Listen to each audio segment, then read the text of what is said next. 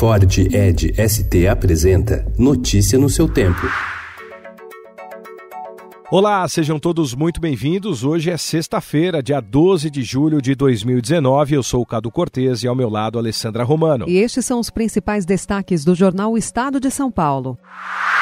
O presidente Jair Bolsonaro afirmou que decidiu indicar o filho, Eduardo Bolsonaro, para a Embaixada do Brasil nos Estados Unidos. Deputado federal e presidente da Comissão de Relações Exteriores da Câmara, Eduardo disse que aceitará o cargo. Ele terá de passar por sabatina no Senado. Para o ministro do Supremo Tribunal Federal, Marco Aurélio Melo, a indicação pode ser enquadrada como nepotismo.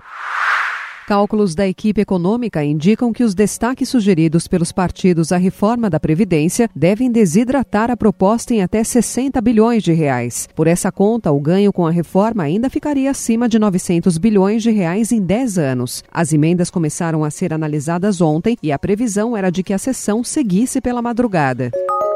A medida provisória da liberdade econômica, que reduz burocracia para empresários, foi aprovada em comissão criada na Câmara para discutir a proposta. Pontos acrescentados pelo relator provocam polêmica.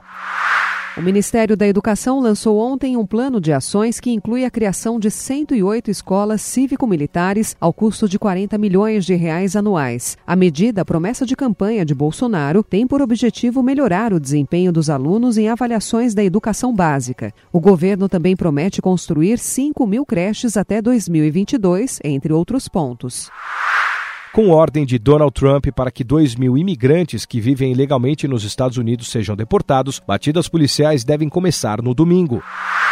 Meio século sem o diretor de O Estado de São Paulo, Júlio de Mesquita Filho.